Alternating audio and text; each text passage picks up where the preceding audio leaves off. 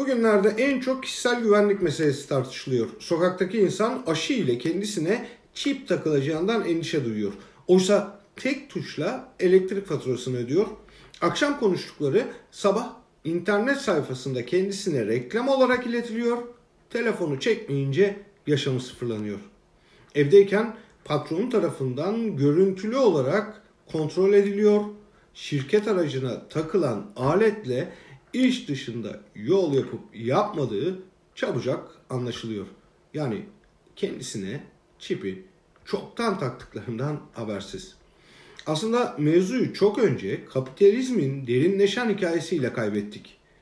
135 yıl evvel Ocak ayında resmi olarak kurulan Coca-Cola bu kaybedişin en net metaforlarından biri. 1886'da Amerika'ya özgürlük anıtı dikilmişti. Aynı yıl Atlanta'daki bir eczacı hiç durmadan değişik karışımlar hazırlıyordu.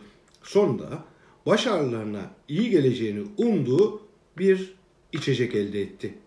Kokain yaprakları kullandığı yeşil karışımına içeriğine uygun bir isim verdi.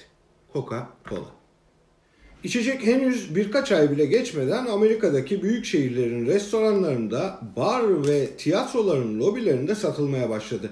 Mucit Doktor Pemberton icadından yaklaşık bir yıl sonra ölünce ürünün tüm hakları ve 7X adıyla bilinen gizli formülü Atlantalı bir ilaç toptancısı olan Candler tarafından 2300 dolara satın alındı. Şirketin işleri tıkırında gitse de ortada büyük bir sorun vardı. Kolanın kolay taklit ediliyor olması güven kaybı yaratıyordu. Tüketiciler kola diye ısmarladıkları bazı karışımların ancak içtikten sonra kola olmadığını fark ediyorlardı. Çok geçmeden bir çözüm bulundu. Coca-Cola'nın gizli formülü asla taklit edilemez bir ambalaj içerisinde satılacaktı. Artık şişe dokunulduğunda karanlıkta hatta kırıldığında bile anlaşılıyordu. Root Company bu şişeyi yarattığında tarih 1915'ti. Aynı yıl Candler ailesi Coca-Cola'yı 25 milyon dolara özel bir vakfa devretti. Ne tesadüftür ki buzdolabı 1915'ten itibaren Amerika'daki tüm evlerde yerini almaya başladı. Yani Coca-Cola önce şişeye sonra buzdolabına girmişti. Türkiye'deki at arabalarının arkalarına koydukları kalıp kalıp buzlarla en ucra mahalle ve köylere kadar ulaştıran satıcılar 1960 yılından itibaren birer birer ortadan kayboldular. Çünkü 1960'ta ilk buzdolabı markası tüketiciyle buluşmuştu. Ürün birkaç yıl içerisinde süratle memleketin dört bir tarafına yayıldı. Her geçen yıl memleketteki buzdolabı sayısı da arttı. Kısa zamanda özellikle büyük kentlerde neredeyse buzdolabı olmayan ev kalmadı. Buzdolabının ilk kez Türkiye'de üretilmeye başlamasından 4 yıl sonra 1964'te ülke başka bir mucizeyle tanıştı.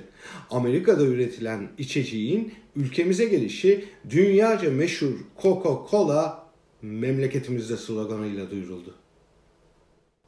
Kola Amerika'da olduğu gibi Türkiye'de de soğuk içiliyordu. 1996 yılında tüm dünyada ilgiyle karşılaşan reklamın başrol oyuncusu bir kutup ayısıydı. Sevimli ayının verdiği mesaj açıktı. Onu ben bile içiyorum. Doğruydu. Kola kutuplarda bile içiliyordu. İşin ilginç yanı kutuplarda da hiç durmadan buzdolabı satılıyordu. Buralarda yaşayanlar yiyecek ve içeceklerini soğutmak için değilse de belli bir ısıda tutabilmek için buzdolabına ihtiyaç duyuyorlardı. Kutupların bazı yerlerinde sıcaklık eksi 50 dereceye kadar düşüyor. Donan bir Coca-Cola'yı içmek ise mümkün değil. Coca-Cola kutuplarda da önerilen ısıda yani soğuk içiliyor. Dünyaca meşhur meşrubatı içmek için bir altyapıya ihtiyaç vardı.